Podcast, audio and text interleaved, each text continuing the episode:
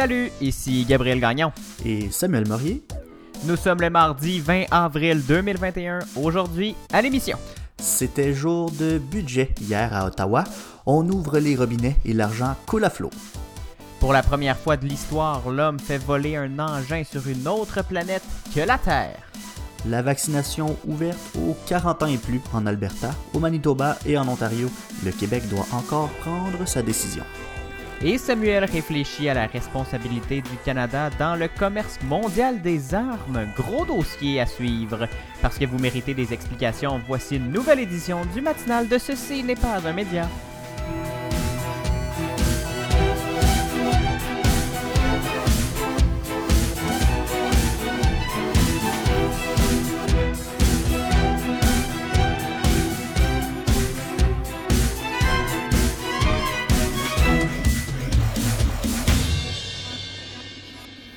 Bonjour Samuel, bon mardi. Hello, hello, comment ça va? Ça va très très bien et toi? Ça va bien, ça va bien. J'ai pas eu de relent de maladie euh, cette semaine. Non? Donc, euh, non, non, non. Comment non. se porte ta main? Euh, ça va un peu mieux, mais je dois encore avouer que des fois, là, il y a- quand mon annulaire force un peu sur quelque chose, je le sens encore un petit peu euh, faible. L'autre fois, j'ai juste voulu sortir de quoi de ma laveuse, puis juste prendre une poignée de linge mouillé, c'était trop. C'était trop pour toi. Ouais. Mon Dieu, on s'en sort pas. Mais prends du repos, Samuel. Serre-toi de l'autre main. Ben ouais, il va falloir que je devienne un gaucher euh, temporaire. Oui. Bon. Toi, bon, qu'est-ce qui se passe euh, de, de nouveau? Qu'est-ce que tu as à me conter, toi, cette semaine? La semaine dernière, j'ai tout, euh, tout pris le, le temps, là, c'est à toi cette fois-ci.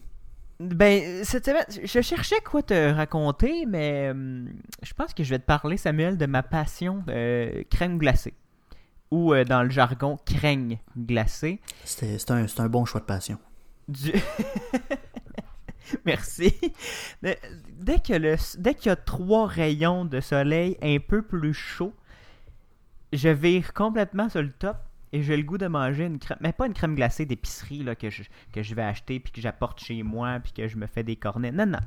Non, non. Une bonne molle, un blizzard, un McFlurry, une tornade, un- une molle dans le chocolat. Peu importe, je veux manger de la crème glacée de crèmerie et là, si je me trompe pas, la semaine dernière, on est allé, ma copine et moi, je pense quatre fois sur sept à la crème glacée. Ah, bah ouais. Mais là, on s'est dit qu'on allait y aller maintenant en vélo. Ah, ben oui, c'est pas pire. Comme ça, tu brûles les calories en y allant, puis Ben, tu ça. digères ta crème glacée en revenant. Exactement. Fait qu'on brûle un peu, puis euh, ça nous fait une petite sortie, ça nous fait un petit peu d'exercice, puis euh, on va manger une crème glacée avec moins de culpabilité. En fait, non, sans aucune culpabilité. Je n'ai aucune culpabilité à manger de la crème glacée en été. Ben non, hey, Mais- c'est- tellement un plaisir que... Mais ouais, là, j'avoue que 4, jours euh, sur 7, c'était un petit peu, un petit peu trop. Là. Euh, on va se calmer dans les prochaines semaines, là, mais là, c'est l'effet de nouveauté, hein, comme on dit. Je, suis- On salue viens- le micro. je viens de briser, pas briser, mais je viens de taper mon micro. vous l'a- vous l'avez pas vu à la maison ou dans, la- dans, dans- dans vos oreilles, euh, mais Samuel a fait une face là, de, de panique. Comme Ah, là, si ma vie en dépendait. Il m'a regardé là. C'est que en voulant aller chercher mon fil d'ordinateur, j'ai accroché mon micro et là, il a basculé, là, il s'enlignait vers mon clavier. Là, je voyais le désastre arriver. Là. Déjà que mon ordi, c'est pas là, le gros char, j'étais comme ça y est, il va briser en deux, ma soirée est finie. On a plus de show. Mais tout va bien, je l'ai rattrapé juste à temps, grâce à mes Bravo. réflexes de lynx. Bravo. Toi, comment ça va? Que- comment était ta semaine? Euh, ben moi je demanderais qu'on commence l'émission avec une minute de silence, euh, Gabriel. J'ai perdu Une un être cher. un peu trop. un petit- deux petites secondes peut-être. Bon, mais j'ai perdu un être cher. J'ai perdu euh, l'élément chauffant de mon four. Donc euh, Oh mon dieu. je peux plus me faire à manger dans mon four. fait que là c'est ça, je suis en mode faut que je me trouve des recettes qui se font juste ces ronds de poêle. Son micro-ondes, c'est rond. Fait que c'est là Oh, que j'en mon suis Dieu. dans ma vie, Gabriel. Eh C'est pas là palpitant, hein? Mon dieu que ça va pas. Euh, ça se vend au magasin, hein, un élément? Ah, je sais bien, mais c'est pas mon four à moi, en fait. C'est le four de mon proprio, fait que c'est son problème. Ah, puis c'est toujours pas réglé? C'est arrivé quand, ça? Euh, c'est arrivé hier, mais euh, j'ai pas. En tout cas, j'ai juste pas eu le temps de l'appeler. Ah! Ou t'as pas eu la volonté de l'appeler? Ben. Ouais, c'est un peu ça. Ouais, c'est un parce peu que- ça, je pense. C'est parce que là, ça me tentait pas de l'avoir euh, dans les jambes pendant que je travaillais. Puis là, après ça, Mhm. bon, il y avait tout le, le- le- le podcast à préparer. Puis j'avais pas fait ma vaisselle. J'étais comme, ah, yeah. Fait qu'en tout cas, m'a demain, là. Ma vaisselle est toute Moi, je te suggère. Samuel, un four grille-pain. C'est la meilleure invention, je pense. Ah, mais j'ai Euh, pas de place. Tout, nous, là, si on n'a pas besoin de partir le four, on, on Mais- fait ça dans le four grille-pain, c'est merveilleux. Mais j'ai pas de place. Conseil d'amis comme ça. J'ai pas de comptoir. Honnêtement, j'ai- pas de comptoir. Quand je cuisine, je suis obligé de cuisiner comme sur ma table. Que j'ai pas de Ah. comptoir. C'est un autre défi, ça. Fait que je sais même pas si je le mettrais, ton petit foie grille-pain. là. Bon, ben, laisse faire, puis con- continue de cuisiner ce rond de poêle. Laisse-moi dans ma misère, Gabriel. Moi, je veux juste t'aider. Non, non, moi je vais trouver des raisons de pas, de pas m'aider. Bon, ben, Samuel, il y en a une gang, par contre, qui veut aider l'humanité. Puis si, en fait, s'il y en a bien une, c'est bien la gang de la NASA qui veut découvrir de la, vie ailleurs que sur Terre, ou des traces de vie ailleurs que sur Terre. Puis là, ils ont fait une expérience. On, tu n'avais parlé déjà euh, par le passé de cette expérience qui servait juste à, à- prouver que ça fonctionnait pour le plaisir. Mais là, c'est prouvé, ça fonctionne. Le robot Ingenuity a réalisé le premier vol d'un engin motorisé sur une autre planète que la Terre. Oui, écoute, Gabriel, tu connais ma fascination pour euh, l'exploration spatiale, l'astronomie et tout ce qui touche de près ou de loin à l'espace. Moi, je trouve ça vraiment Fan d'astrologie, toi, Samuel? Euh, non, ben là, non, pas vraiment. L'astrologie, ça part Et moi, moi, ce que je trouve exceptionnel dans tout ça, c'est. C'est le génie humain. Moi, ça m'émerveille tout ça, tout ce qu'on est capable de faire, puis me dire que on envoie des affaires tellement loin. En tout cas, c'est- là, je m'égare, c'est moi qui, qui part dans, dans mes pensées, là, mais euh, vraiment, moi, je trouve ça fascinant, ce qui se passe avec Ingenuity euh, en particulier. Là, bon, peut-être que j'ai l'air de m'emporter un peu pour une nouvelle qui semble banale, à premier abord, là, mais euh, ça reste quand même, tu sais, c'est- on s'entend comme vol, c'est un vol d'un petit hélicoptère téléguidé qui a volé pendant 39 secondes au total. Il n'y a rien de spectaculaire quand je dis ça comme ça. Fait que c'est sûr, ça n'a pas l'air impressionnant, mais quand on se dit qu'on a réussi à faire voler un engin qui est à à peu près, là, grosso modo, 300 millions de kilomètres de la Terre, moi je trouve que ça change un peu euh, la donne. Je sais pas si tu es Mhm. d'accord avec moi. Mhm. En plus, faut se dire aussi que ce petit hélicoptère-là, il a coûté 85 millions de dollars américains. Bon Donc, Dieu Seigneur. l'enjeu, il était grand. là. Imagine s'il avait fallu que ça se passe pas bien puis que Ingenuity s'écrase. On vient de mettre 85, pou- dollars- euh, 85 millions de dollars euh, à la poubelle. Parce qu'il y, euh, en a, il y en a chez Canadian Tire des drones à 100$. piastres, Là. ouais, mais je pense pas ait- J'y reviens tantôt là, sur les, les- les spécificités de ce drone-là, là, parce que euh, on peut pas faire voler n'importe quoi sur la planète Mars. Puis, en plus, l'enjeu était, grand parce que le vol était supposé avoir lieu le 11 avril dernier, mais on a eu des problèmes techniques, donc il a fallu qu'on reporte le vol. Et là, donc, le niveau de stress a augmenté. Qu'est-ce qui se passe si ça fonctionne pas? là? Fait qu'on était, on était bien, bien stressés. Et donc, euh, voilà, on a réussi à faire euh, ce vol-là. Puis, tu sais, faut dire que on peut pas faire le premier vol quelque part plein de fois. On peut juste le faire une seule fois, ce premier vol-là. Donc, on veut, on veut pas manquer notre chance. Et c'est pas pour rien qu'on a comparé cet événement-là au premier vol des frères Wright, hein, ceux qui ont fait le premier vol avec un avion. Mais euh, d'ailleurs, on a fait un petit clin d'œil à cet événement-là parce que dans Ingenuity, on avait mis un tout petit morceau de la toile des ailes du euh, 1903 Wright Flyer, qui était euh, l'engin derrière le premier vol de l'histoire. Bon, il y a un petit bout des, un petit bout des frères Wright euh, sur le sol de Mars. Ben oui, effectivement, ça s'est retrouvé là. Bon, je vous avoue effectivement que c'est pas si impressionnant que ça le vol qu'on a fait, je l'ai dit, hein, c'était 39 secondes, puis c'était seulement une ligne droite. Ça s'est envolé, on a monté à la verticale, on est resté là une trentaine de secondes, puis on s'est redéposé. C'était très très simple comme vol, mais le but c'était juste de prouver qu'on pouvait effectivement voler dans l'atmosphère euh, martienne, mais c'était l'exploit technique surtout qui est intéressant parce que l'air sur Mars est beaucoup moins dense que sur la Terre. Donc un vol sur Mars demande beaucoup plus de travail. Il faut absolument que l'engin soit le plus léger possible et qu'on fasse tourner les pales à une vitesse qui est euh, assez exceptionnelle. Ingenuity ne fait donc que 50 cm, ne pèse même pas 2 kg et doit faire tourner ses pales à raison de 2500 tours par minute pour être capable de décoller et voler. Ça, c'est 5 fois la vitesse qu'on a besoin pour faire voler un hélicoptère ici sur la planète Terre. Heureusement, hein, comme le dit le dicton euh, Pix or it didn't happen, on a des images de ce qui s'est passé, hein, parce qu'il y a le rover Perseverance qui a tout filmé pour nous et on peut les voir, ces images-là, circuler un peu partout sur le web, dont sur notre page Facebook. Vous allez voir ça. On a euh, le petit euh, clip qui, qui, sera publié dans les prochaines minutes.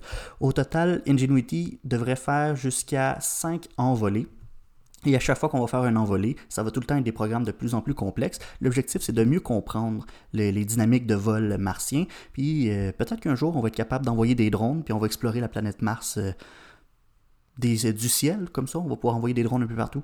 Fait que c'est un peu ça l'objectif. On disait au début que ça servait à rien, mais finalement, on a peut-être trouvé une utilisation à cette recherche-là. Merci beaucoup, Samuel. C'est toujours très fascinant, ce genre d'histoire-là. Et c'est surtout que c'est seulement 39 secondes, mais c'est d'une importance presque capitale pour la suite des choses hein, dans la recherche spatiale. Vraiment, merci de, de, nous de faire ce récit avec tant de passion. Dire que j'ai réussi à étirer un 39 secondes en 4 minutes et demie. Mais oui, voilà, c'est l'art, c'est l'art du chroniqueur radio. Merci Samuel. On s'en va maintenant écouter Alice Merton avec la chanson Vertigo. Au retour, on parle de Facebook qui entre dans l'arène des balados. Merci beaucoup d'être avec nous au matinal de ce Ciné Pas un partout sur la Terre, sur le web et à Sherbrooke au CFAC 88.3.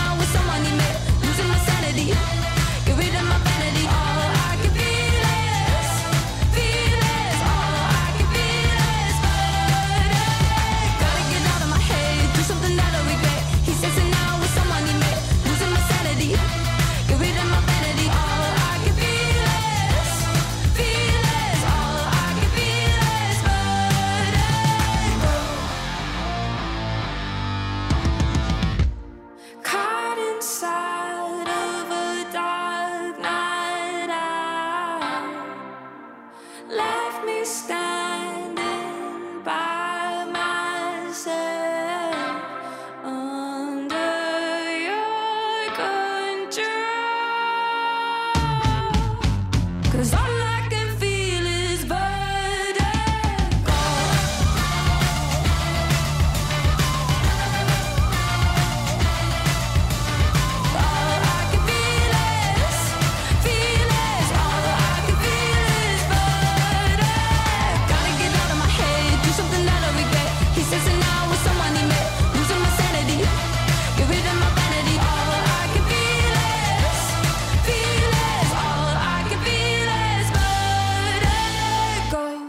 Vous êtes à l'écoute du matinal de Ceci n'est pas un média avec Gabriel Gagnon, Samuel Morier. Une chose est sûre, c'est que l'audio a la cote ces temps-ci. Déjà avant la pandémie, les balados devenaient de plus en plus populaires, mais là avec euh, la COVID-19, la popularité euh, des balados n'a cessé de croître et Facebook, bien entendu, n'était pas pour manquer le bateau. Donc le géant du web a annoncé hier qu'on pourrait bientôt écouter des podcasts directement sur l'application. Oui, Samuel, non seulement les utilisateurs vont pouvoir profiter, euh, vont pouvoir trouver et écouter des podcasts, mais le géant des, réseaux sociaux, hein, qui a plus de 1 milliard d'utilisateurs euh, quotidiens, va aussi ajouter des outils de création audio, des formats sonores courts et surtout des salons de conversation audio en direct. Euh, vraiment inspiré directement de la plateforme Clubhouse qui fait fureur ces temps-ci, où les utilisateurs écoutent ou prennent justement part à des discussions sur le web comme ça, euh, sans l'image. C'est un peu la radio 2. peut-être même 3.0 Clubhouse. Et là, Facebook s'y intéresse. Sur Facebook, les gens manifestaient déjà leur intérêt pour les podcasts. Ils étaient connectés à des pages de balado, hein, comme la nôtre, ce n'est pas un média, trouvez-nous, ou étaient des membres de groupes de fans. Il y en a des dizaines et des dizaines. On peut penser à, au pool de la soirée est encore jeune, hein, Samuel, dont on mhm. a fait part pendant plusieurs années. Mais jusqu'à maintenant, pour écouter un balado, fallait sortir de l'application. Et là, Facebook aime pas ça, hein, quand on sort de son application et de son écosystème. C'est pour ça que l'entreprise souhaite intégrer cette, cette fonctionnalité-là euh, directement à son app. On va aussi se fier à nos habitudes d'écoute pour nous suggérer de nouvelles émissions à découvrir. Évidemment, Facebook ne serait pas Facebook sans une collecte de données. On voit vraiment là, que l'entreprise de Californie est à l'affût des tendances puis essaie de rester encore pertinente pour ses utilisateurs. L'année passée, elle avait incorporé les Reels à Instagram pour essayer de concurrencer TikTok. Un succès assez mitigé. On voit beaucoup dans les Reels des captures d'écran ou des, des, des TikTok justement euh, repris sur Instagram et remis juste pour faire mousser leur popularité. En plus de développer ces salons de conversation en direct, Facebook travaille aussi sur une façon de mieux intégrer Spotify à sa plateforme. C'est principalement pour l'écoute et le partage de musique, un peu comme sur Instagram, mais on va pouvoir y retrouver des balados aussi, parce que Spotify est aussi un grand joueur dans le monde de la balado-diffusion. On est là d'ailleurs si vous voulez nous écouter sur cette plateforme-là. Au final, qu'est-ce que veut Facebook? Qu'on passe toujours plus de temps dans son environnement pour lui donner plus de données et recevoir plus de publicité, Samuel. Merci, Gabriel. Moi, ce qui m'a le plus impressionné dans tout ça, c'est la quantité de plugs que tu as réussi à faire pour notre émission. C'était fantastique. Merci beaucoup, euh, Gabriel. Ça fait plaisir. Suivez-nous sur tous euh, les réseaux. On va s'arrêter euh, quelques instants, Gabriel, si tu le veux bien. Au retour, on a une grosse tâche devant nous. Tu vas nous décortiquer le nouveau budget du gouvernement fédéral. Restez là. Vous méritez des explications, mais vous méritez aussi d'être diverti. Réécoutez la musique diffusée à l'émission grâce aux playlists Spotify et Apple Music. Écoutez-les au ceci n'est pas un média.com par oblique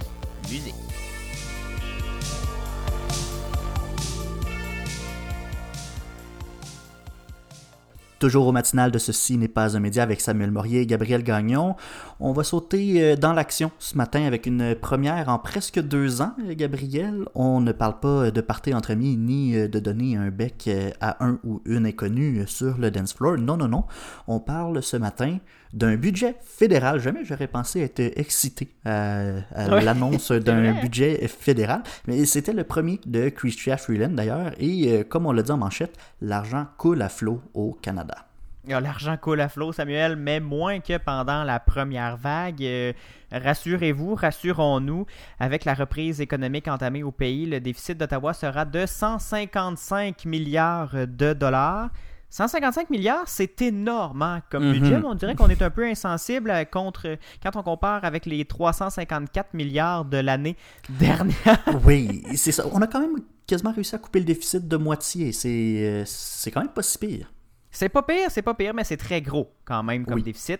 C'est le déficit fédéral le plus élevé en pourcentage du PIB depuis la Seconde Guerre mondiale, qui était entre 17 et 22% du PIB entre 1942 et 1945, Samuel. Et un déficit aussi gros, ça alourdit la dette. Est-ce qu'il y a un risque de perdre le contrôle de cette dette-là? Oui, avant de, de d'arriver avec les mesures de ce budget-là, on va faire un peu de contexte. La dette fédérale est estimée à 1234 milliards de dollars pour 2021-2022. Mais en deux ans, elle est passée de 31% à 51% du PIB, Samuel. Et c'est ça l'indicateur, on le rappelle, qu'on regarde pour s'assurer de la bonne santé de l'économie et des finances publiques euh, au pays, en fait, partout dans le monde. Mais évidemment, à cause, de la crise sanitaire, des dépenses encourues et des revenus ont, ont disparu, qui ont causé ce déficit monstrueux et cette... Je peux mettre ici aussi. Mais ce sont des, c'est évidemment une pandémie, ça n'arrive pas à chaque année. Donc c'est un budget exceptionnel pour un temps exceptionnel. Il faut remonter à 1999, Samuel, pour avoir une dette fédérale aussi lourde. Au tournant du millénaire, la dette était équivalente à 53% du PIB. On a réussi à la diminuer drastiquement pour aller jusqu'à 31%, comme je l'ai dit. Mais pour comparer comme il faut, au milieu des années 90, 1990, la dette fédérale a atteint 67% du PIB. Et à ce que je sache, on n'a pas fait faillite et on n'a pas eu de, de, vente panique. C'était, dangereux. Il ne faut pas, trop euh, augmenter le ratio dette-PIB, mais c'est gérable quand même. On est entré dans, cette crise sanitaire et économique avec une situation fiscale très avantageuse. On va s'en sortir presque en un morceau fiscalement parlant. on ne parle pas de, des conséquences humaines là, et économiques. Bon, mais là, pour le contexte, ça c'est fait. Euh, merci. Et puis c'est sûr, c'est effectivement important de comparer avec des chiffres aussi gros. On a de la misère à se faire une idée, euh, l'ampleur de, de, ce montant-là. Écoute, 154 euh, milliards, ça nous dit rien vite comme ça. Puis c'est surtout pas arrivé par magie, cette dette-là? Non, non, Samuel, ce, déficit-là n'est pas arrivé par magie. Si on est autant dans le rouge, c'est parce qu'Ottawa dépense beaucoup. Hein? On, s'en doute bien. Le plan de relance euh, annoncé hier est de, attache-toi bien, Samuel, 101 milliards de dollars, mais sur trois ans. Ah, ok sur trois ans quand même. Ottawa prévoit dépenser 49 milliards en 2021-2022, donc euh, presque la moitié de ce 101 milliards-là juste pour la prochaine année, parce qu'on est directement dans la pandémie et on va subir les contre-coups, on subit les contre-coups de la pandémie. 28 euh, milliards l'an prochain et 24 milliards l'année suivante. Et de cette somme de 101 milliards, le fédéral va en dépenser 27 cette année juste pour solidifier la relance avec des mesures pour les entreprises et les particuliers qui perdent leur emploi ou qui doivent fermer dans le cas des entreprises. Les prestations d'urgence pour les particuliers sont d'ailleurs prolongées jusqu'en septembre 2021. Donc, si vous perdez votre emploi, elles sont, vous pouvez toujours bénéficier de la prestation canadienne d'urgence pour la relance économique. De l'autre euh, très grosse annonce du gouvernement Trudeau, Samuel, on l'attendait, faut dire, c'est pas non plus arrivé par magie, c'était dans l'air depuis quelque temps. C'est la création d'un programme national de garderie abordable, Samuel. On veut ni plus ni moins qu'imiter le programme des CPA, des CPE du Québec et le rendre pan-canadien. Le coût de cette mesure-là, 8 milliards 300 millions par année à terme. Donc le 8 milliards 300 millions, c'est récurrent à chaque année pour financer ce programme-là de garderie. Et le diable, le diable est dans les détails, Samuel, parce que l'éducation, je le rappelle, est une compétence provinciale. Mm-hmm.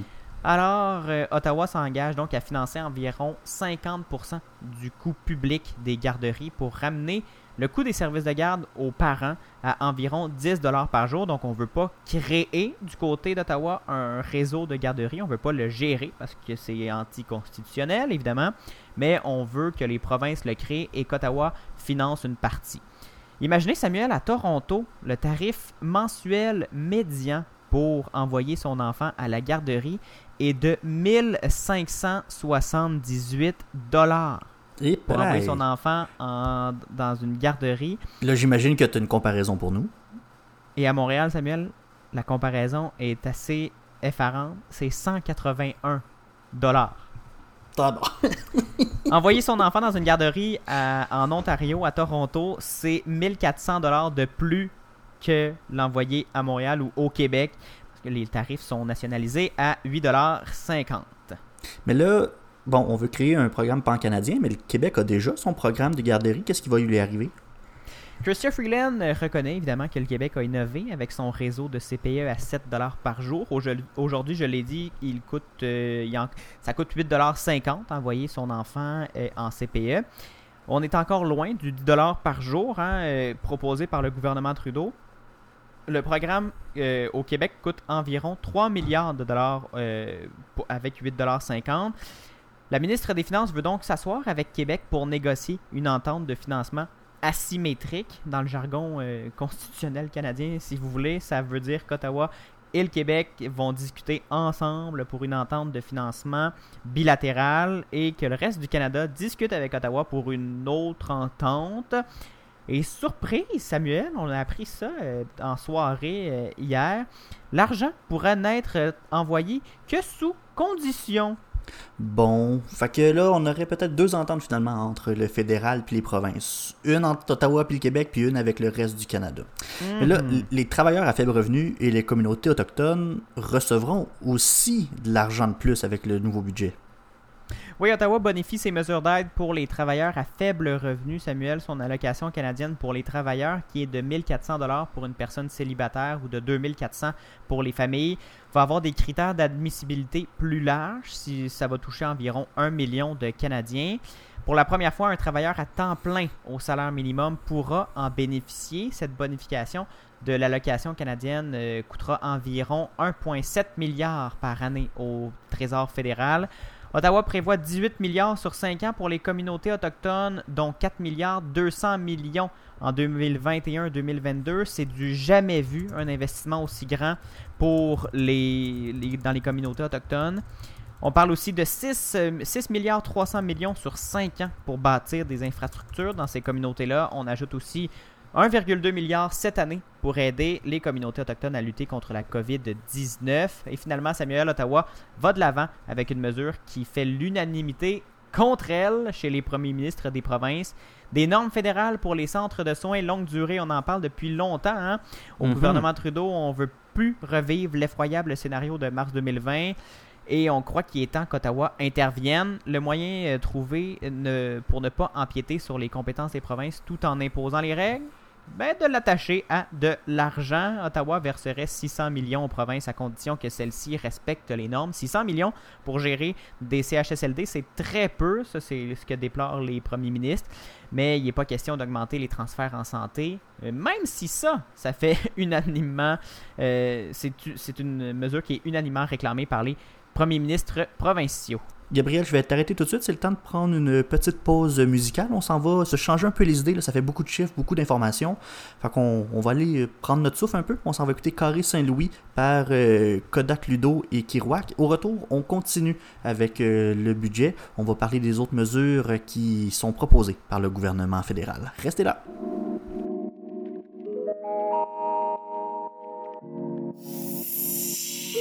Vous écoutez le matinal de Ceci n'est pas un média.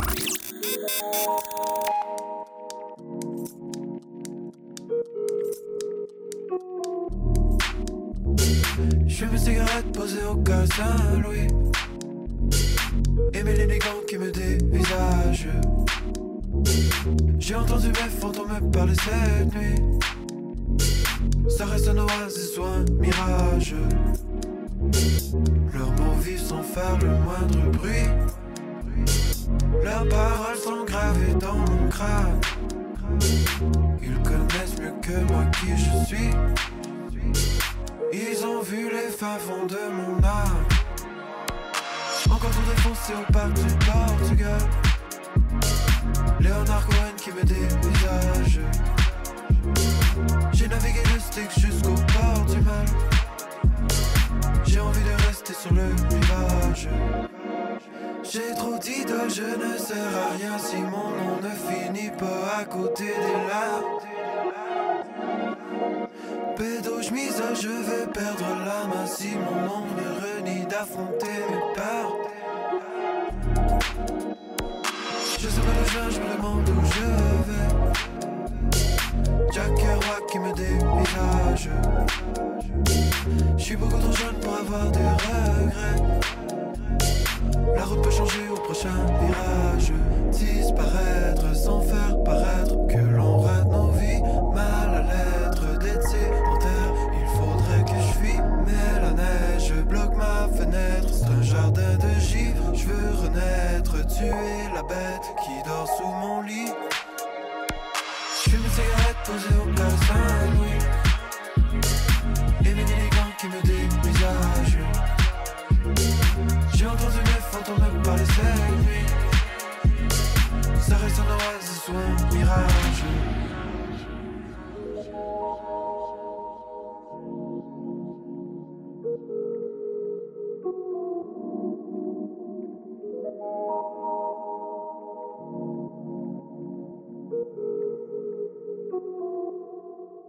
De retour au matinal de ceci n'est pas un média avec Gabriel Gagnon et Samuel Morier. Gabriel, tu étais à nous parler de la mise à jour économique. En fait, le gouvernement fédéral a déposé son tout dernier budget. Il est tout chaud, tout frais. Et bon, on avait commencé avec les mesures qui étaient proposées. On va continuer dans ces mesures-là parce qu'on entend beaucoup parler de ce budget comme étant un budget qui est féministe.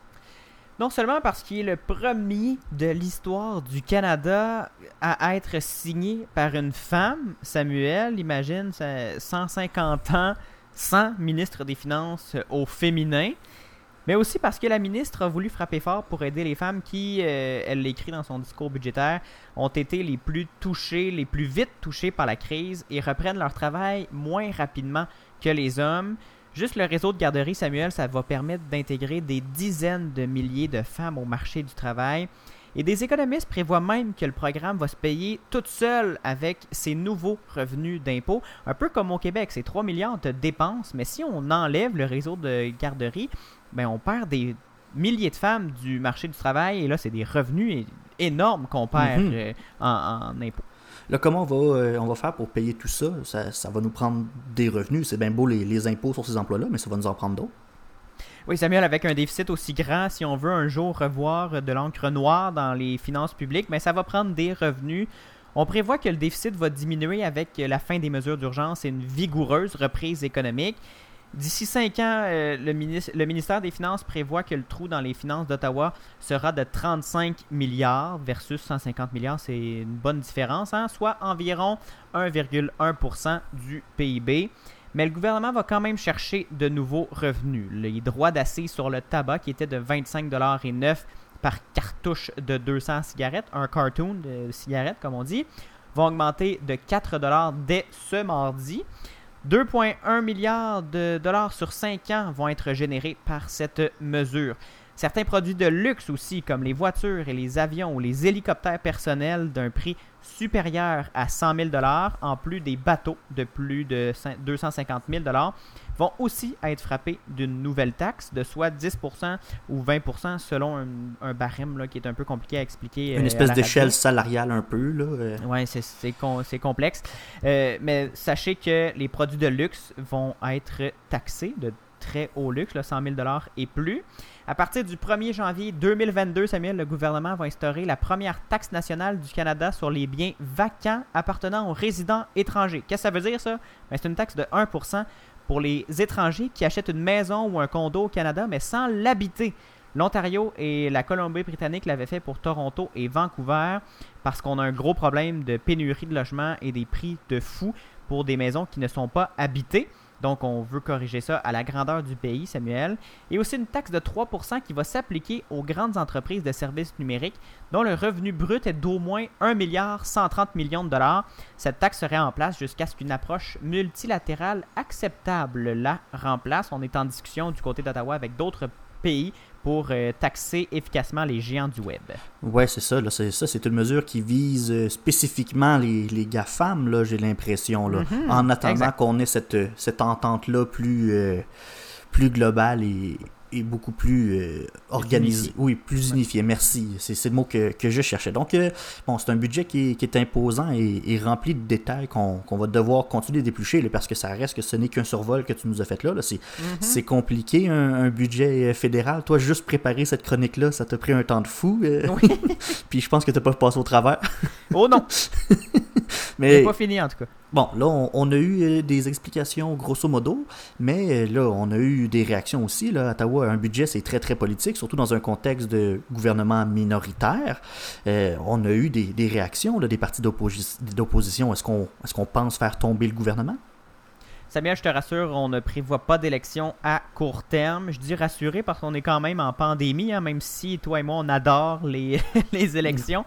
Mais là, le NPD, euh, même si le NPD souhaite que les libéraux taxent plus les riches, le chef Jack Meeting assure qu'il ne fera pas tomber le gouvernement.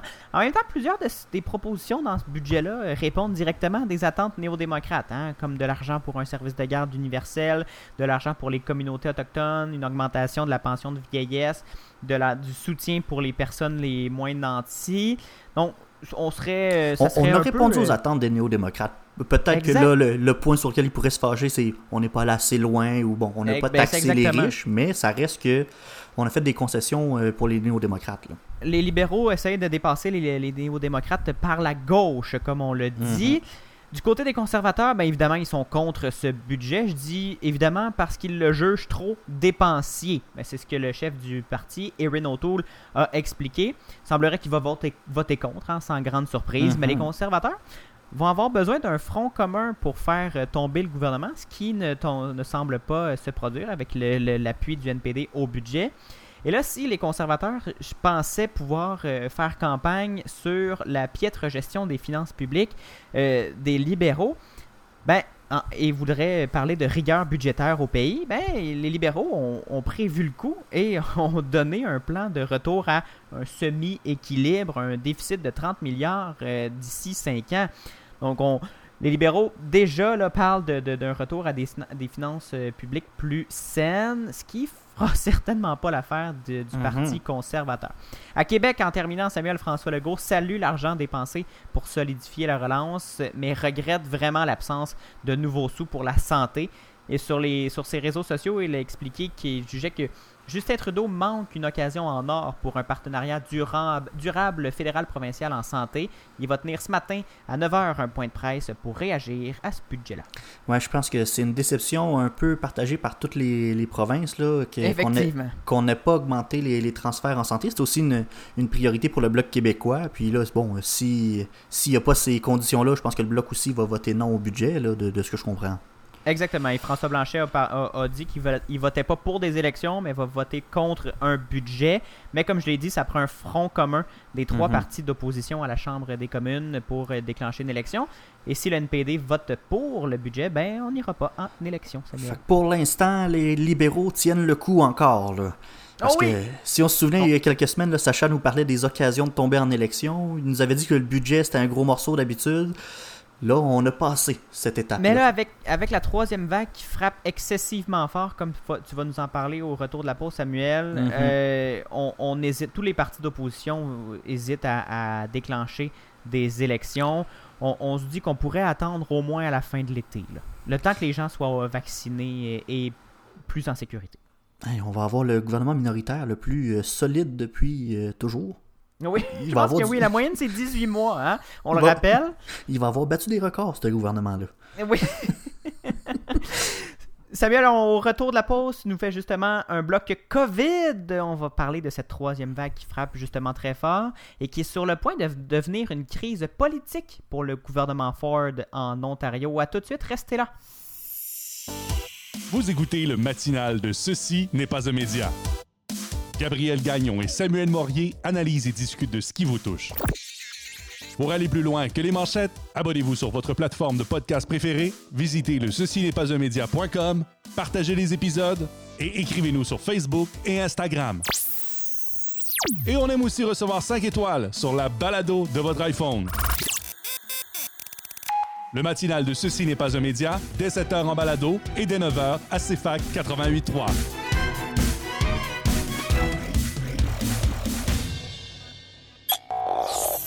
Même si on souhaite tous le contraire, le virus court toujours. Samuel Morier suit pour vous les derniers développements de la pandémie au Québec, au Canada et dans le monde. De retour au matinal de Ceci n'est pas un média avec Gabriel Gagnon et Samuel Morier. Merci beaucoup d'être avec nous ce matin sur les ondes de CFAC 88.3 à Sherbrooke et en balado partout sur la Terre, comme on aime le rappeler. Samuel, quand on regarde la situation de la COVID-19 évoluer au Québec, mais aussi ailleurs, on voit que la solution qui s'offre à nous pour sortir de cette crise et retrouver une quelconque normalité, c'est la vaccination. La vaccination va justement relativement bien au Québec, mais on aimerait ça accélérer les choses un peu. On devrait avoir des nouvelles aujourd'hui concernant les moins de 55 ans. Il y a eu des annonces ailleurs au pays Mhm. concernant la vaccination pour les 40 ans et plus. Ben oui, c'est ça va bien, la vaccination, mais je pense qu'on peut tous s'entendre pour dire que ça pourrait aller mieux aussi. hein, parce que, me On semble, a tous très hâte, je on- pense. on- oui, on a tous très hâte. Puis, me semble que ça fait un petit bout hein, qu'on est sur le même palier de vaccination. Ça fait longtemps Mhm. qu'on est avec les, les 55 ans et plus, puis que ça n'a pas bougé. Il me semble qu'au début, euh, ça allait relativement vite. Puis, on abaissait l'âge de la vaccination à un rythme qui était, euh, somme toute, assez régulier. Là, on on est pogné aux 55 ans et plus depuis un petit bout. Puis, j'ai l'impression que comme l'engouement de la vaccination euh, ralentit un peu. Fait que là, je me dis, quand est-ce qu'on va réouvrir aux autres? Moi, j'ai hâte de me faire vacciner. Puis là, peut-être que c'est à cause de ça. Peut-être que j'ai trop hâte de me faire vacciner. Fait que j'ai l'impression que c'est plus long que ça, que ça l'est euh, réellement. Mais bon, moi, je regarde ce qui se passe aux États-Unis. Puis je me dis, tabarouette, que j'ai hâte que la vaccination soit ouverte, euh, ouverte à la population en général. Là, ils ont, ils ont ouvert aux 16 ans et plus. Là, euh, Oh, la, la, la majorité des États est maintenant rendue à 16 ans et plus pour la vaccination, Samuel. Mais je tiens, oui, on est sur le même palier de vaccination et 55 ans et plus, mais il faut rappeler que les travailleurs essentiels peuvent se faire vacciner peu importe leur âge. hein. Mhm. Mon frère, mon frère a déjà reçu sa première dose parce qu'il travaille dans une école. Oui, c'est ça. Bon, là, je me suis comparé aux États-Unis, là, mais ça arrive pas souvent, cette affaire-là. C'est bien la seule affaire. Bon, je m'embarque pas là. Quand ils sont bons, faut le dire. Oui, c'est vrai, c'est vrai. On peut leur lancer des fleurs là-dessus. On n'est pas allé sur la Lune ni sur Mars, oui, nous, je tu le rappelle. Tu l'as dit, Gabriel, il y a eu des annonces euh, dernièrement parce qu'effectivement, on a su que l'Alberta, l'Ontario et même le Manitoba avaient décidé de prendre la décision de baisser l'âge de la vaccination à 40 ans. Question d'accélérer le processus de vaccination. On a baissé l'âge à 40 ans pour le vaccin AstraZeneca. Au Québec, je l'ai dit, on est encore à 55 ans et plus. Mais il y a quand même le ministre de la Santé, Christian Dubé, puis le directeur euh, national de la santé publique, le docteur Horacio Arruda, qui ont évoqué la possibilité que le vaccin d'AstraZeneca pourrait être bientôt offert aux gens de moins de 55 ans. En fait, Horacio Arruda a déjà donné son, son sa recommandation, mais on attend toujours euh, la décision des experts du comité d'immunisation qui se rencontrait hier pour prendre une décision. On devrait avoir la décision, là, euh, si c'est pas aujourd'hui, là, euh, c'est demain, là, mais des grandes chances qu'on ait des nouvelles dès aujourd'hui sur cette décision sur la vaccination. Pourquoi on a décidé d'attendre un petit peu plus longtemps?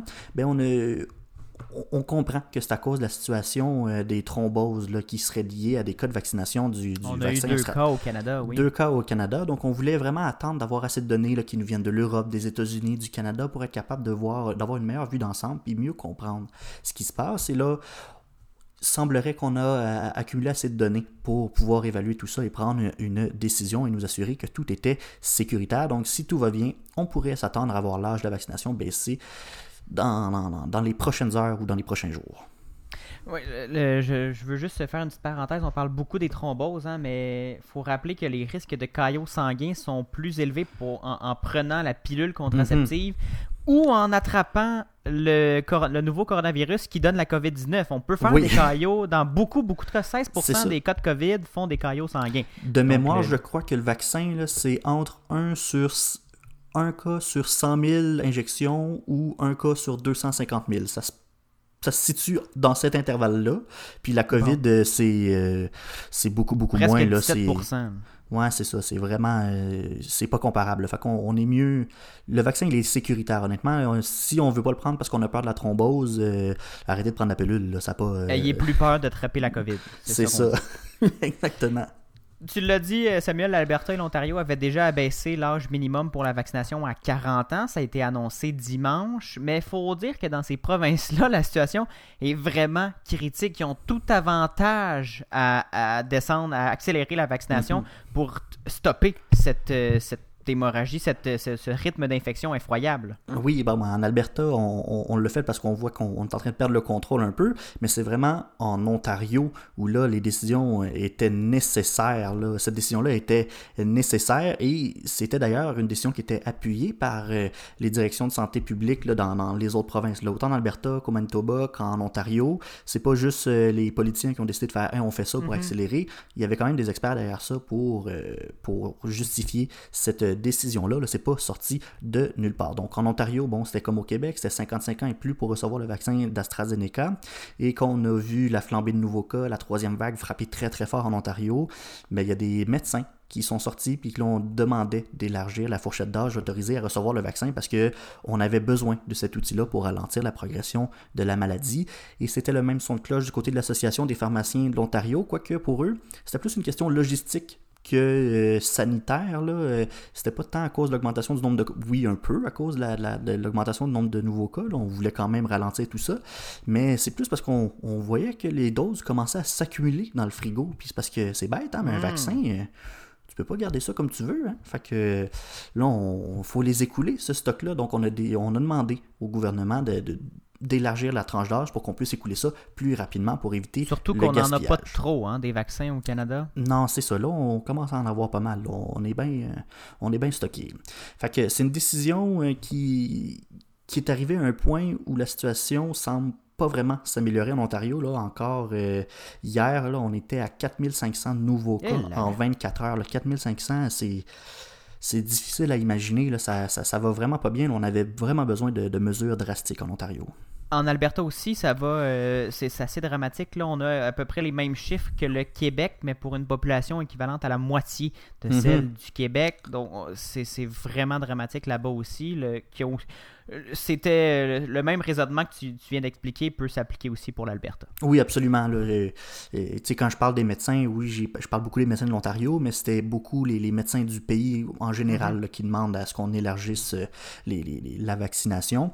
Bon, là, je parle beaucoup de l'Ontario parce que c'est ça qui frappe l'imaginaire euh, ces temps-ci. C'est tellement euh, exceptionnel la situation là-bas qu'on en parle beaucoup. Là, mais il faut dire qu'en plus de la flambée des nouveaux cas, on voit aussi un nombre d'hospitalisations beaucoup plus élevé. On est rendu à 2202 dans la province. Là, on va espérer qu'avec la vaccination ouverte aux 40 ans et plus, on va être capable d'avoir un ralentissement de la progression du virus. Puis en attendant, ben, l'Ontario, je le rappelle, a fermé ses frontières avec le Québec et le Manitoba. Puis le Québec a fait la même chose aussi. On a fermé la frontière euh, à Gatineau. Donc on peut plus euh, on peut plus circuler entre les provinces, on peut plus aller en Ontario euh, par la voie terrestre, par la voiture. Il y a seulement les déplacements essentiels qui sont autorisés. Donc, ben, je vous conseille de ne pas essayer. De toute façon, hein. Il y a des barrages policiers, là. Oui, ouais, c'est ça. Là. Euh, puis pourquoi tu voudrais aller en Ontario en ce moment? Ça va pas bien. Non, ça on le rappelle, on veut pas que les gens se déplacent. Même au Québec, c'est non recommandé. Hein, on le rappelle. Et c'est d'ailleurs interdit pour les Québécois de zone rouge d'aller en zone jaune rouge et orange d'aller en zone jaune. Euh, ça, ça, ça mérite toujours d'être euh, rappelé. En terminant, justement, on va parler un peu plus, euh, un peu plus du Québec. bilan québécois. Je ne vais pas nous jinxer, comme on dit, Samuel, mais on a, des, on a eu des résultats assez encourageants dernièrement après les, les nouvelles mesures. Mm-hmm. ben, quand on regarde les, les graphiques des cas quotidiens, on commence à observer bon, là, je veux pas dire une tendance à la baisse, mais bon, je veux dire peut-être plus un plateau d'abord. Mm-hmm. Mais on observe quand même quelque chose. on voit que ça ralentit, que ça se stabilise, peut-être que ça diminue, parce que hier, on rapportait 1092 nouveaux cas. On était à 1300 la veille, 1400 avant. Fait que, tu sais, ça il se passe de quoi, là? Je pense que les, mesures euh, commencent à, faire effet. On, a beau chialer sur le couvre-feu, mhm. mais semblerait qu'il fonctionne. Ça fonctionne. En tout cas, je sais pas ce qui se passe, mais euh, ça, ça va quand même relativement bien. On a 14 nouveaux décès, malheureusement, et 3 nouvelles hospitalisations. C'est beaucoup au niveau des hospitalisations qu'il faut regarder parce que là, on en a 686 au total euh, au Québec qui sont hospitalisés à cause de la COVID-19. Et la semaine dernière, on est à 643. Donc, il y a quand même mhm. une augmentation de près d'une cinquantaine de personnes en une semaine. Fait qu'il va falloir faire attention, mais somme toute, ça va relativement assez bien. Et pour la vaccination, bon, ça se passe bien aussi. 40 000 doses d'injectés dimanche seulement. Donc, euh, c'est très bien. C'est surtout l'AstraZeneca qui est problématique, entre guillemets, parce que je vous parlais, l'engouement, on dirait, qui, est moins grand. La popularité, surtout de ce vaccin-là, semble s'effriter. À Montréal, on avait 20 000 doses d'AstraZeneca disponibles, puis on en a seulement distribué 4 500. Donc, euh, si on est capable d'élargir la fourchette de population qui a droit au vaccin, peut-être qu'on va être capable d'écouler les stocks. Mais faudrait, parce que justement, 20 000 doses euh, et 4 000 euh, injectés, c'est assez. C'est un bilan euh, questionnable, disons. Merci beaucoup, Samuel, pour ce tour d'horizon sur la pandémie au pays. Somme toute, au Québec, en tout cas, on peut retenir qu'on on, on s'en sort pas si mal dans cette troisième vague. Merci, Samuel. Ça me fait plaisir, merci. C'est ce qui conclut cette, euh, cette édition du matinal de Ceci n'est pas un média pour les auditeurs de la radio. Merci beaucoup d'avoir été là pour les auditeurs du CFAC 88.3 à Sherbrooke. Samuel, je te propose qu'on continue en balado en parlant du Canada et des armes. Que- Qu'en penses-tu? Ben oui, j'ai fait une petite réflexion aujourd'hui sur euh, le commerce international des armes et la place du Canada dans ce, dans ce commerce-là. Il y a des questions à se poser. Parfait, on en parle euh, sur le web au ceci n'est pas un média.com oblique balado pour ceux qui nous écoutent à la radio. Sinon, ben, on se reparle la semaine prochaine, même heure, 7h en balado, 9h euh, au CFAC 88.3. Bonne semaine! Un segment extra Samuel pour le podcast. Euh, Maintenant, on peut parler comme on veut. On n'a plus de contraintes radio.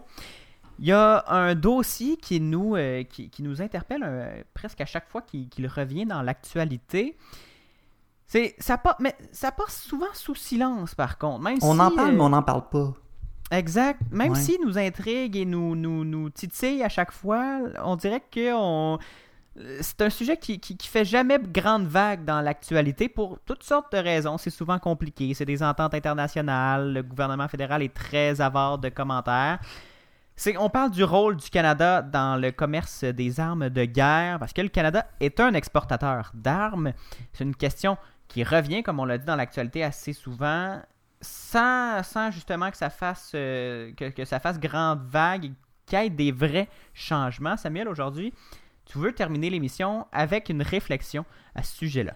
Ouais, ben, une réflexion, oui, on, on pourrait dire ça. Je sais pas à quel point je vais philosopher sur ce sujet-là, puis à quel point je suis en mesure de philosopher sur ce sujet-là. Je me prétends pas être un, un expert en relations internationales ou en euh, droit d'armes à inter- feu. Oui, c'est- pas ma, ma, ma double carrière, celle-là. Je suis pas un, un marchand d'armes à feu là, sur le side, là, je, peux vous rassurer. T'es même pas réparateur de four, imagine.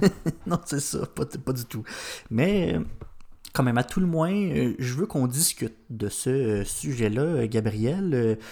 Euh, sans- Sens-toi bien à l'aise d'intervenir euh, quand tu le veux. On a du temps. On a du temps, de toute façon. Bon, je vais commencer en disant que c'est pas un secret pour personne hein, que le Canada fabrique des armes puis qu'on les revend à l'international. On a plein de clients partout sur la planète. Puis, même si on fait ça depuis tellement longtemps, ça a toujours soulevé un peu des questions éthiques. Mais à part le fait de dire, ah, euh, ça se fait pas, bon, on continue à le faire, pareil. Il n'y a vraiment pas grand-chose qui est fait pour qu'on arrête ce commerce-là. On se souvient du débat que ça avait causé euh, quand on avait décidé de vendre des armes à l'Arabie Saoudite hein, il y a quelques années. Comment un pays qui se dit féministe, progressiste et respectueux des droits de l'homme pouvait vendre tout bonnement comme ça des armes à un pays qui, lui, se trouve complètement à l'opposé sur le spectre des valeurs? Comment on peut accepter ça? C'est souvent ça, hein, le, questionnement, parce qu'on. on- Il y a personne qui remet en question le, le commerce en général des armes à feu. Si une entreprise privée décide de produire des armes à feu, les vendre à la France, des vendre à l'Allemagne, des vendre aux Américains, on peut pas vraiment se fâcher contre ça. Oui, il y a toute la philosophie humaine contre la guerre, là, on s'entend, on n'embarquera pas là-dedans. Mais que le Canada autorise des fabricants d'armes à exporter, parce que ça prend un permis du, Mhm. du- du gouvernement canadien, d'exporter des armes à des pays de, qui, où c'est prouvé qu'ils sont utilisés contre des civils, contre des minorités, contre euh, des, des opposants au, au régime, ben pourquoi on accepte ça? C'est là le, le Mhm. gros enjeu. Pourquoi on, justement un pays qui se dit ouvert, progressiste, euh, re- respectueux des, des droits humains, pourquoi on, on- ça serait permis et Mhm. qu'on qu'on puisse faire ça juste pour l'argent, en fait? Mais la raison, là, en tout cas pour le, le cas de la- de l'Arabie Saoudite, c'est qu'à l'époque, euh, quand venait le temps d'autoriser un- un- ce genre de contrat-là, le poids qu'avait la considération des droits humains dans, dans cette décision-là, si on, on octroyait une licence d'exportation ou non, ce poids-là était très minime en fait. On demandait, par principe, on demandait au ministre, à son équipe, de prendre en compte la, toute la question, toute la dimension éthique, les droits humains, puis est-ce que c'est correct si on fait ce commerce-là? On le demandait. Mais dans les faits, est-ce qu'il y avait vraiment cette réflexion-là qui était faite? Parce que c'était plus une suggestion qu'autre chose. Le ministre pouvait bien faire ce qu'il voulait. Ici, lui, il s'en sacrait de ce qui se passait au Yémen. Il pouvait bien vendre ce qu'il voulait à l'Arabie Saoudite. Fait que, ben. C'était pas écrit dans une loi, c'était pas enchâssé dans la ça. loi du, du Canada. Fait que, bon, on s'est pas badré d'un fleur du tapis avec tout ça, puis on les a vendus, ces armes-là. Maintenant, on a décidé de modifier la loi. Un ministre ne peut plus octroyer de licence d'exportation quand il existe un risque sérieux que l'exportation en question puisse servir, entre autres, à commettre une violence grave du droit international humanitaire ou des droits de la personne ou à faciliter sa euh, commission ou même porter atteinte à la paix et à la sécurité. Donc, quand on, on a une demande de contrat d'exportation, puis qu'on se dit, euh, ben non, euh, si on fait ces exportations-là, ça va être utilisé contre des civils ou ça va être utilisé contre euh, une population qui, est, qui est mise à mal ou, ou minoritaire ou peu importe, ben là, le ministre est obligé de refuser cette demande-là, puis il n'y a pas le commerce des armes qui se fait. Est-ce que maintenant le dossier est réglé maintenant qu'on a changé la loi? Pas vraiment. Je m'explique. On se retrouve encore une fois avec une situation problématique. Cette fois-ci, c'est avec la, Turquie. En ce moment, l'Azerbaïdjan, qui est soutenu par la Turquie, est en conflit contre l'Arménie pour le contrôle du Haut-Karabakh. Donc, l'Azerbaïdjan est en guerre, la Turquie l'aide, lui fournit du matériel militaire, lui fournit des armes. Semblerait-il que l'Azerbaïdjan aurait utilisé des drones de fabrication turque qui seraient équipés d'un système de ciblage canadien. Et là, quand on a su ça, on a suspendu l'exportation des armes, à, la Turquie en attendant qu'on fasse le rapport de l'enquête. Donc, Donc, euh, ju- juste pour euh, être bien clair, Samuel, le Canada peut euh, retirer le permis d'exportation sur la base de soupçons. Parce qu'au Canada, on, a la, la- la- la- la- on est présumé innocent, mais dans le cas de ce genre de dossier-là, on, on- les soupçons sont, sont suffisants pour retirer Pas tout à fait. Pas tout à fait. On Ah. l'a pas, on l'a pas retiré à cause des, des soupçons. Quand on a eu des soupçons, on a décidé de suspendre l'exportation. Et là, on a eu le rapport de l'enquête et c'est là qu'on a décidé d'arrêter, d'annuler le contrat qu'on avait avec la Turquie. Mais là, c'est que, dans le fond, pour vraiment ré- résumer la situation, c'est qu'on a la Turquie qui a fourni des armes à l'Azerbaïdjan, mais dans les armes de la Turquie, il y avait des composantes canadiennes. Et donc, les preuves qu'on a eues euh, suite au rapport, ben, euh, ça a révélé des preuves crédibles qui ont poussé le gouvernement fédéral à annuler le contrat de 29 permis d'exportation de Oh, matériel militaire. là. Donc, euh, c'est quand même assez large, le matériel militaire. là. Dans ce cas-ci, bon, ça, ça inclut le système de guidage d'un drone. La réponse du Canada à, à l'enquête, c'était tout à fait légitime, puis c'était la chose à faire. là. Il n'y a Mhm. personne qui peut dire euh, le Canada n'avait pas à annuler ce contrat-là. Euh, On n'est pas à l'aise. C'est dans la loi. Oui, c'est dans la loi, puis on n'est pas à l'aise à voir la Turquie comme ça aller donner des, des armes qui ont été construites grâce à notre aide pour aller faire une guerre dans laquelle nous, on n'a pas d'intérêt. Fait que, tu sais, cette décision-là, c'est pas ça que je questionne. Là où il y a un questionnement, c'est dans la responsabilité du Canada dans tout ça. Je reviens un peu euh, dans le passé. En mai 2020, quand on a accepté de vendre à la Turquie du matériel militaire, il y avait un embargo généralisé contre la Turquie. Tous les alliés du Canada avaient, avaient accepté un embargo. On ne, donnait, on ne vendait plus d'armes à la Turquie parce qu'on n'avait pas aimé son intervention dans le conflit syrien. Fait que on avait décidé de ne pas en vendre. Et donc, on pouvait déjà à ce moment-là entrevoir qu'il y avait des risques de, violation des droits de l'homme si on avait déjà, en tant que communauté internationale, décidé qu'on n'appuyait plus les démarches militaires de la Turquie. Pourquoi on a décidé, out of nowhere, de faire, ben oui, on va vous vendre d'autres d'autres équipements militaires. Bon, c'est sûr qu'au moment de signer l'entente, la Turquie nous avait fait des garanties. On nous avait promis, non, non, non, c'est correct, euh, vous pouvez nous vendre ces armes-là, on ne va pas les utiliser euh, euh, dans, qui sera à l'encontre des droits internationaux. Là, on, on va vraiment construire des drones pour protéger la population à Idlib en Syrie. C'est que pour le bien de la population. Bon, fait qu'on s'était fait rassurer par le gouvernement turc. Le gouvernement du Canada a fait Oui. OK, c'est correct, on va vous vendre, on va vous vendre ce truc-là. Mais finalement, comme de fait, on a utilisé les drones ailleurs. Et là, le ministre Garneau a reconnu qu'on s'était fait mentir en pleine face, que ça n'avait pas bon sens, que le, le lien de, de confiance avait été brisé. Fait que c'est pour ça qu'on a retiré ces contrats-là. Mais quand même, il y a des questions qui se posent, à commencer par on n'est pas un peu trop rapide pour autoriser l'exportation des armes puis de matériel militaire? On s'est pas plus posé de questions que ça, puis on était bien On a prêt. des- Ben oui, déjà avec un embargo, un, nos- des alliés avec qui on a une relation de confiance, on s'est entendu pour dire non, on le fera pas. Ben on passe. Ah, finalement, il y a un, con- un contrat juteux en- Mhm. qui, est, qui, qui- qui est miroité. Bon, ben on- finalement, l'embargo, ben tant pis, puis on va y aller avec notre, notre, notre exportation Mhm. Ah, parce qu'on a eu quelques petites garanties d'un gouvernement un peu belligérant. Ben oui, puis tu sais, quand on voit ce genre de situation-là, qu'on fabrique des armes, qu'on les vend, puis qui sont utilisées à des fins euh, euh, malsaines, est-ce que le Canada a pas un peu une part de responsabilité là-dedans? On a euh, fourni du matériel qui a servi à faire des crimes de guerre. Est-ce qu'on est qu'on a notre part de responsabilité là? Est-ce qu'on ne devrait pas revoir notre rôle dans le commerce international, des, le commerce des armes?